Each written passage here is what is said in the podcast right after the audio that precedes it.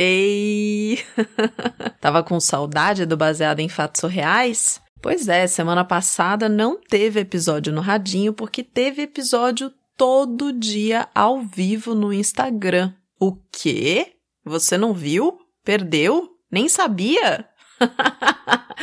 pois é, tem que seguir o Baseado em Fatos Reais lá no Instagram. A gente fez live todos os dias, de segunda a sexta, cada dia com uma participante mais incrível ainda. E as histórias que foram contadas ali estão gravadas e já estão disponíveis no radinho dos apoiadores porque essa é uma novidade para os apoiadores. Agora nós temos casos exclusivos, não só esses que a gente conta em live, mas outros que são contados nos encontros, que acontecem uma vez por mês, e outros que vão começar a entrar agora para quem apoia o baseado em fatos reais. Então, você quer fazer parte desse grupo que tem acesso a conteúdos exclusivos e ainda troca as melhores mensagens de WhatsApp? bfsurreais.com.br barra contribua. Se você caiu de paraquedas agora, não tem a menor ideia do que está acontecendo, esse aqui é um podcast que conta histórias reais de mulheres. Essas histórias chegam por e-mail, a gente recebe essas histórias escritas ou contadas em áudio. Eu adoro áudio. E aí a gente reconta essas histórias em primeira pessoa, como se tivesse acontecido com a gente, e de maneira anônima. Às vezes eu tenho uma convidada, às vezes sou eu mesma contando essa história, como vai acontecer neste momento. Então, vamos para o caso surreal? Baseado em fatos surreais. Histórias de mulheres como nós, compartilhadas com empatia, intimidade e leveza. Onde o assunto é a vida e o detalhe surreal. Hoje, quando a minha intuição diz não vai, eu não vou. Se eu ouço uma voz assim que me fala muda de caminho, talvez não seja uma boa ideia, eu escuto, sabe? Eu escuto. Mas quando essa história aconteceu, não era o caso. Porque a gente tem essa coisa, né, de achar que a gente às vezes não sabe nada, ou que a gente sabe muito, ou que a gente tem que sempre aprender, ou a gente às vezes sabe, mas não confia, aquela coisa de não ter segurança, enfim. Hoje eu sou muito mais ok e tranquila com isso, mas nessa época, e acho que por conta disso, não foi desse jeito.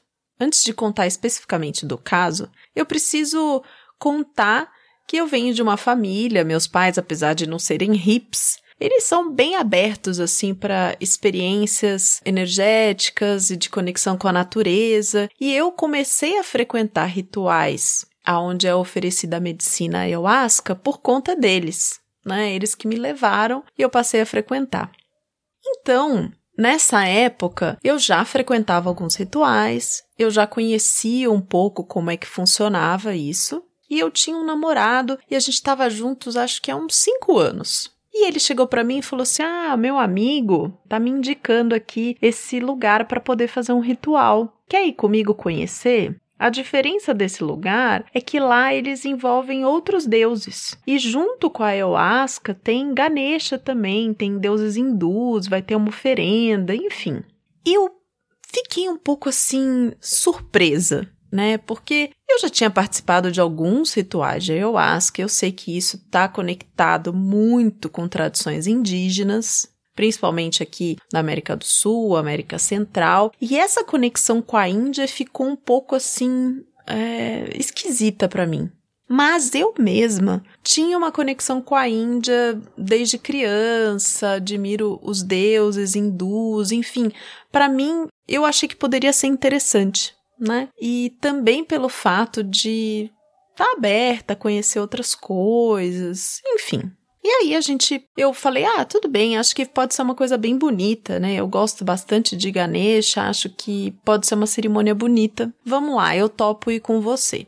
A gente se preparou, né, se organizou para poder participar do ritual e como de costume, assim, uma semana antes, eu sempre evito, né, comer açúcar, alimentos industrializados, ultraprocessados, sabe? Então é uma alimentação mais natural, de preferência sem comer carne, sem beber bebida alcoólica sem ter relação sexual. Tem um, um ritual mesmo que antecede o uso da medicina, que é para a gente preparar o corpo para receber aquela planta, né? Porque a ayahuasca é uma mistura de duas plantas. Então, faz parte do ritual esse preparo que antecede de você cuidar do seu corpo para receber a medicina. E eu fiz o meu ritual, meu namorado também, e a gente foi. E eu lembro que ele falou assim: ah, eles vão fazer o ritual do cambô, que é um ritual indígena que usa o veneno do sapo no braço, assim. E, e normalmente é um pajé que faz esse tipo de ritual, né? E ele falou para mim que queria fazer eu não sei, na hora, assim, eu senti que não ia ser legal, sabe? E eu falei, cara, não faz isso. Eu já fiz, eu fiz com um índio de uma tribo lá no Acre, foi uma coisa, sabe, num ambiente sagrado, numa ritualística apropriada, sei lá, não, não tô sentindo que vai dar bom esse negócio aí, não. Só que esse meu namorado, hoje a gente nem tá junto, né? Mas esse meu namorado na época era muito teimoso e ele cismou que queria fazer esse ritual, que ia fazer, que ia fazer, que ia fazer. Bem, então chegou o sábado, o dia do ritual, a gente foi até o espaço, né, com as nossas coisas. Normalmente você vai preparado para passar algumas horas, né? Um ritual que normalmente começa no final da tarde, vai até o outro dia, enfim. E a gente chegou e logo que eu cheguei no lugar, assim, eu senti um estranhamento. Porque assim que eu dei de cara com a pessoa que ia conduzir o ritual, ele estava assim num lugar que até parecia que ele estava quase que num pedestal assim, como se ele tivesse sido colocado num lugar mais alto que outras pessoas e e em volta dele tinham vários dos participantes ali que estariam no ritual, assim, todos conversando, numa pegada meio adulando o cara, sabe? Assim, endeusando, como se ele fosse uma espécie de guru místico, pessoa sagrada, qualquer coisa assim. E eu fiquei com um estranhamento com aquilo, sabe? Tipo, não me bateu bem. Achei bem esquisito, né? E, ao mesmo tempo, meu namorado, como era a primeira vez que ele estava indo e meu namorado já tinha morado na Índia, ele tinha cinzas de um mestre na Índia, de uma pessoa que tinha sido muito importante lá, e ele tinha cinzas com ele. Ele trouxe um pouco para compartilhar, né, com esse guia que ia aplicar a medicina com a gente, enfim. E ele foi falar com esse cara e, ah, tudo bem, eu sou fulano, eu vim aqui porque meu amigo indicou, olha só, eu trouxe isso aqui para você e tal. E o cara pff, deu a mínima para ele. Assim, quase nem olhou direito na direção dele, não o recebeu, o que é uma coisa que a gente não espera, né? Quando a gente vai participar de um ritual, quando a gente vai para um espaço desse, é a primeira vez, né? Normalmente a gente é acolhido, a gente é recebido, a gente é integrado no grupo, né? Então ali eu já achei estranho também. Aí corta Apesar da gente estar tá num espaço que era no meio assim de uma mata, né? Tinha mata, tal, tinha uma lanchonete que vendia produtos. Aí eu falei: "Ah, mas também, né, a gente precisa comer alguma coisa, é bom, né? Enfim, nos outros espaços que eu tinha ido, normalmente era oferecido assim, sabe? Tipo alimento pra gente depois, e era uma coisa compartilhada, às vezes cada um levava um prato, uma coisa, mas nesse dia tinha uma lanchonete lá nesse lugar. Só que o que me chamou a atenção foi que eu vi esse cara que ia conduzir o ritual comendo o que parecia, eu não lembro direito se era uma coxinha ou se era uma esfirra, mas eu lembro que me impactou porque ele estava comendo alguma coisa que tinha proteína animal e estava tomando uma Coca-Cola. Tipo assim, horas antes de tomar a medicina. E aquilo me pareceu um pouco, sei lá, não fazia muito sentido, sabe? Dentro das coisas que eu estava acostumada. Bom, tudo bem. A gente foi lá para o espaço, onde ia rolar a cerimônia. A cerimônia começou, a gente tomou a primeira dose da medicina tal, e dali a pouco, uma das pessoas que trabalhava com ele, né, com esse guia ali que estava com a gente, chegou em mim e falou assim: "Ai, a gente tem uma outra tenda aqui fora onde a gente faz um trabalho de desobsessão. E na hora eu, eu achei aquele estranho, né? De misturar também, junto com o hinduísmo, coisas do espiritismo, enfim. Mas eu fiquei curiosa e, e ele me convidou, né? Vamos lá conhecer tal. E eu fui. Né? Eu estava sobre o efeito da medicina e fui visitar essa outra tenda. E quando eu entro na tenda, um outro rapaz que estava lá dentro começa a me falar coisas. Assim, ele começou a falar que ele via que eu não era uma pessoa boa, que eu estava cheia de energia negativa, que ele esperava que eu tivesse uma vida boa, mas que isso ia ser muito difícil. Assim, ele começou com uma enxurrada de coisas eu me senti num certo nível assim, quase como se ele tivesse falando um monte de coisa para mim, numa tentativa de apontar tudo aquilo que ele achava que fosse um defeito ou enxergar defeitos em mim. Eu não sei, eu sei que foi uma situação horrorosa. Eu fiquei super acuada, me senti mal e eu tava sob o efeito da medicina, né? E aí no final ele ainda falou assim: "Eu espero que a sua vida não seja tão ruim".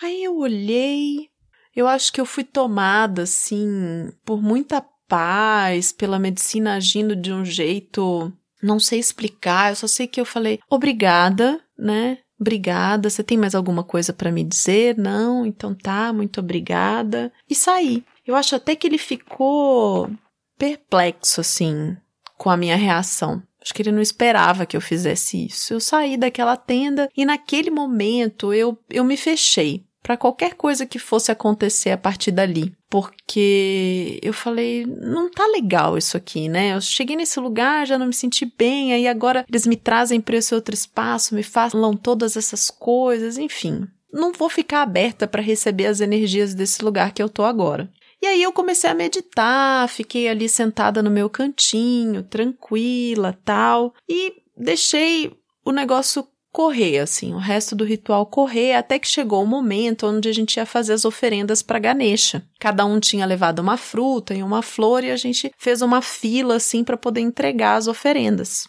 E eu fui com a minha banana e a minha flor, caminhei na fila, tal, tava ali pensando em Ganesha, que não tinha conexão com aquelas pessoas, né? Então ele, enfim, se aquelas pessoas estão fazendo as coisas daquela maneira, né? Eu não tô ali para julgar, eu tô ali para minha conexão com Ganesha, tal. E aí eu entreguei a fruta, entreguei a flor e quem colocava no altar era esse guia, né, que estava conduzindo a cerimônia. E na hora que eu me virei de costas para voltar para o meu lugar, eu sinto que algo foi tacado nas minhas costas.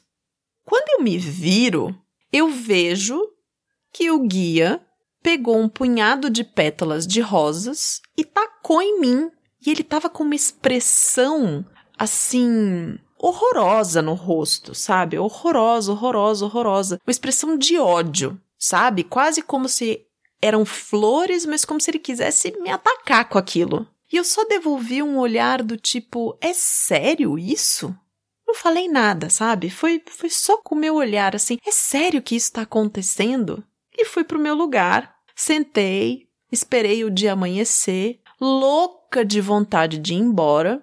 Só que meu namorado lembra, tava numa fissura de que queria fazer o tal do ritual do cambô, do cambô, do cambô, que, nossa, não tinha o que fazer. Aí veio o tal momento do ritual.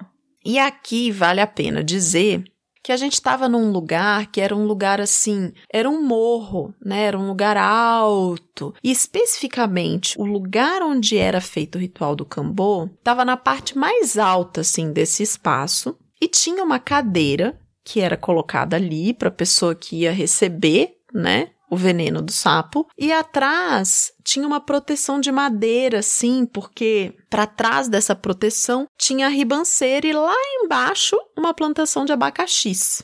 Né? Então, meio que para proteger da pessoa não cair, qualquer coisa assim. Bom, e eu fiquei sentadinha, eu tava sentada no meu canto, cara fechada, assim, não queria participar de nada daquilo e tava só observando tudo. E aí eu vi que estavam ali as pessoas em volta, né, naquela adulação daquele guia e tal, como se ele fosse uma coisa muito especial, um ser humano elevado, não sei o que, toda aquela ritualística, tarará. Ele foi, pegou lá um instrumento que é usado, porque você faz uma queimadura no braço da pessoa e aplica o veneno.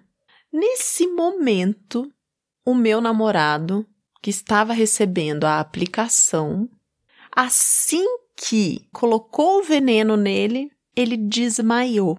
E quando ele desmaiou, ele não desmaiou para frente, ele desmaiou para trás. E como ele era assim, vistoso, corpulento, na medida em que ele caiu para trás, ele derrubou aquela proteção de madeira e foi rolando morro abaixo até cair nos abacaxis. O que, que eu fiz? Nada. Eu não consegui me mexer. Eu continuei sentada ali imóvel, só observando o que de repente virou a maior confusão das pessoas tentando alcançá-lo, socorrê-lo, aquele pânico, aquela coisa assim, foi uma coisa de segundos, mas que eu fiquei observando quase como se eu tivesse em câmera lenta, assim, assistindo tudo aquilo que estava acontecendo. E eu até cheguei a pensar, nossa, acho que eu vou embora agora, vou deixar ele aqui e vou embora, porque isso aqui tá surreal demais pro meu gosto. mas eu não fui embora. E aí teve um momento em que ele foi resgatado e o amigo dele que tinha levado a gente até ali disse a ele: "Vai tomar um banho, toma aqui, ó, te dou uma troca de roupa e depois você vai para casa descansar". Nessa altura do campeonato, quando ele foi resgatado, até o, o, efeito do veneno do sapo de cura, que é um ritual super sagrado, super lindo, já tinha passado o efeito, já não tinha nada demais. E ele tava assim, todo ralado, todo cheio de barro, todo estrupiado. Ele podia ter morrido da maneira como ele caiu naquela ribanceira. Eu levei ele para casa. A gente até passou no hospital, enfim, ele descansou. Depois eu até compartilhei com ele o telefone da minha compulturista, da minha quiroprata, porque ele precisou fazer um tratamento, colocar ali as costas no lugar, porque ele ficou alguns dias bem ruim com aquilo, sabe? E é engraçado hoje contar essa história assim, sabendo que nada de grande aconteceu, né? Algo de tão grave, mas aconteceu. E que foi até naquele momento, assim, que eu percebi que eu não amava mais aquele meu namorado, né? Que tinha sido tão teimoso em ir para um lugar com pessoas desconhecidas, participar de rituais que mexem com questões tão íntimas da gente, e eu com aquela minha intuição dizendo: não vá, não vá, não vá, fui e deu no que deu. Hoje, por isso que eu digo, quando a minha intuição fala atravessa a rua, eu atravesso a rua.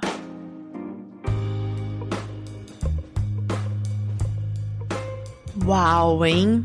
Essa capacidade da gente olhar para o que a gente sente, né? Para o que a gente observa, aquilo que nos dá vontade ou não de seguir, de ir por aquele ou esse caminho, é um aprendizado, né? Eu sei que existem algumas pessoas que são mais sensíveis, outras que são. talvez não prestem atenção nisso, enfim, nem sei como chamar. Eu sei que várias vezes já aconteceu comigo de ter essa sensação de que, hum, talvez por aqui não seja o melhor jeito, sabe? Acho que você não devia fazer isso hoje. E mesmo assim, às vezes eu faço de teimosia e aí quando eu vejo dá tudo errado. que eu achei ótima essa história dessa heroína. E o que eu achei bem mais interessante disso tudo, e por isso que eu resolvi contar essa história para esse episódio de quinta-feira. Eu tô gravando essa história na segunda-feira, dia 19. E eu acordei e comecei a ler hoje o livro do Carlos Castanheda, A Erva do Diabo. Carlos Castanheda foi um antropólogo e ele conta nesse livro e em alguns outros as experiências que ele teve junto com o Dom Juan. E ele faz experiência de várias substâncias e vai relatando. E eu tava me conectando com isso assim, sabe, de manhã. Comecei a ler esse livro de manhã, foi uma indicação da minha prima. E aí, depois que eu terminei de ler o livro, eu fui pegar as histórias. Eu tinha separado uma história, que era uma história que tinha quatro casos surreais dentro da história. Eu falei, nossa, posso fazer uma minissérie surreal aqui. Eu tava pensando nisso, né? E aí, de repente, apitou meu e-mail e chegou essa história do ritual. E eu fui super curiosa assistir, assim, porque ela me mandou em áudio, né? Então eu fui escutar. E aí, quando eu vi que era uma história que envolvia essa questão de ritualística, de ayahuasca, gurus e tal, eu falei, nossa! que auspicioso, né? que timing. E aí eu mudei a história e resolvi contar a história. Acho que as deusas das histórias aí pediram que eu contasse essa história hoje. E acho que tem uma, um aprendizado sim quando a heroína nos diz para olhar mais para aquilo que a gente está sentindo ou percebendo, né? Eu acredito bastante também nessa nossa conexão com o universo, com a vida, com as coisas, com seres vivos. E talvez o mais surreal dessa história, e aí eu não sei, você que tá escutando aí do outro lado do radinho, você pode me dizer, seja a teimosia do namorado? Ou seja, a gente perceber como existe gente por aí fazendo uma série de coisas, misturando, lidando com questões da nossa espiritualidade, das crenças, sem nenhum cuidado, né? Sem nenhum cuidado, abusando da fraqueza das outras pessoas que vão buscar um auxílio, abusando disso para transformar o que seria um ritual de cura, de cuidado, de acolhimento em algo, em só mais um produto, né? Só mais um produto para ser consumido. Talvez o mais surreal seja isso. Ou seja, o fato do menino ter rolado na ribanceira e caído na plantação de abacaxi e sobrevivido, né? Vai saber. Se você tem um caso surreal para contar, manda pro baseado em fatos surreais. E aproveita, porque tamo aí, ó, no caminho pro agosto surreal. Ainda não batemos a meta, estamos com 30% da meta batida, o que significa que por enquanto temos nove episódios de agosto surreal só garantidos, e a nossa meta são 31. Então você pode contribuir como? Mandando a sua história e indo lá no apoia.se barra surreais e investindo para que a gente tenha 31 dias de episódio. E se você achou essa história muito boa, manda ela para alguém compartilha. Ajuda o Baseado em Fatos Reais a chegar em mais radinhos. Até o próximo caso surreal. Esse podcast foi editado por Domênica Mendes.